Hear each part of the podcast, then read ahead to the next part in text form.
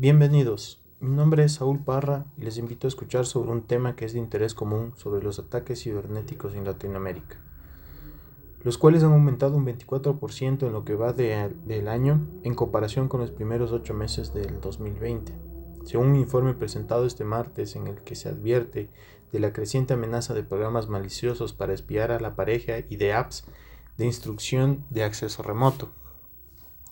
El panorama de amenazas de América Latina 2021, realizado por el gigante ruso de la ciberseguridad Kaspersky y presentado este martes en una rueda de prensa virtual, indica que el vertiginoso crecimiento de los ciberataques se refleja en todos los países de la región, con la excepción de Costa Rica, que registró un leve aumento del 2%. El repunte que se da en medio de un auge de teletrabajo a causa de la pandemia lo lidera Ecuador, con un alza del 75%, seguido con Perú más 71%, Panamá 60%, Guatemala 43% y Venezuela el 29%. De acuerdo con el reporte basado en datos obtenidos por las soluciones de Kaspersky instaladas en usuarios de la región. Centroamérica en la mira.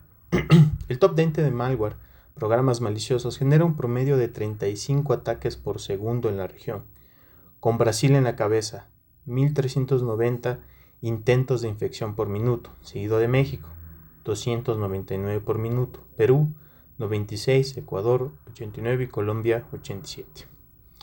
Costa Rica, Guatemala y Panamá sufrieron dos explosiones de ataques, una en febrero y otra en junio. No sabemos a qué se debe, pero se detectó que los criminales están poniendo muchos intereses en estos tres países. Dice Dimitri Bustev, director de equipo de investigación análisis de Kaspersky para América Latina. Esto añade el experto, muestra que el banco de los delincuentes está cambiando a países no tan grandes en términos de cantidad de población. Programas piratas, archivos PDF y anuncios maliciosos. El estudio subraya que el alto índice de programas piratas es un factor determinante para el cybercrimen. En ese sentido, dijo que lamentablemente los internautas latinoamericanos le abren la puerta a las ciberamenazas a través de programas piratas, permitiendo que los cibercriminales obtengan control total de los dispositivos infectados. Para lograr la intrusión, los delincuentes también se están valiendo de archivos PDF y troyanos, web un malware que se camufla como un software legítimo. Para, por ejemplo, robar datos de tarjetas de crédito, en tanto el phishing o ataque de ingeniería social mediante mensajes de correo fraudulentos ha disminuido, aunque varios países de la región se encuentran aún entre los más atacados.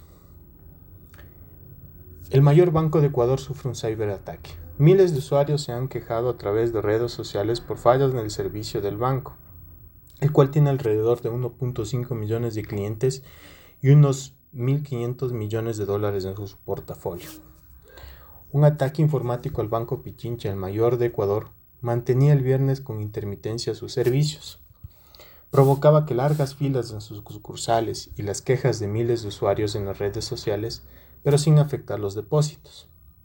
Los usuarios reportaron desde inicios de semana la caída de todos los servicios de Internet y la aplicación para celulares. Aunque los cajeros electrónicos funcionaban con cierta regularidad y las sucursales atendían con relatividad normalidad, pero atestada de clientes. Me siento responsable y estoy defendiendo a nuestros clientes del ataque, dijo el mayor accionista del banco, Fidelegas, y agregó que estamos haciendo lo imposible. Quieren culparnos de algo en lo que nosotros somos las víctimas. Un usuario identificada como Dolores Guerrero publicó en su cuenta de Twitter que necesita pagar la pensión de colegio de su hija. No pudo sacar dinero.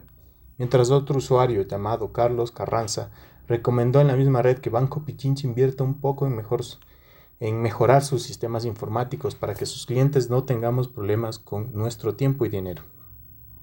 Uno de los usuarios identificado como Patrick Illanes Sostuvo en Twitter que tenía que pagar intereses porque mi plata estaba retenida y no pude pagar a tiempo, a lo que Egas respondió, no se preocupe, condonaremos intereses si fueron por nuestros problemas, si son cargos de otros bancos lo reconoceremos.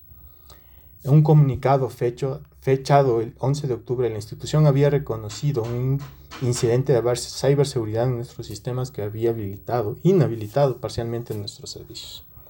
Los servicios corporativos a través de Internet seguían suspendidos el viernes que el servicio cuentas personales era intermitente.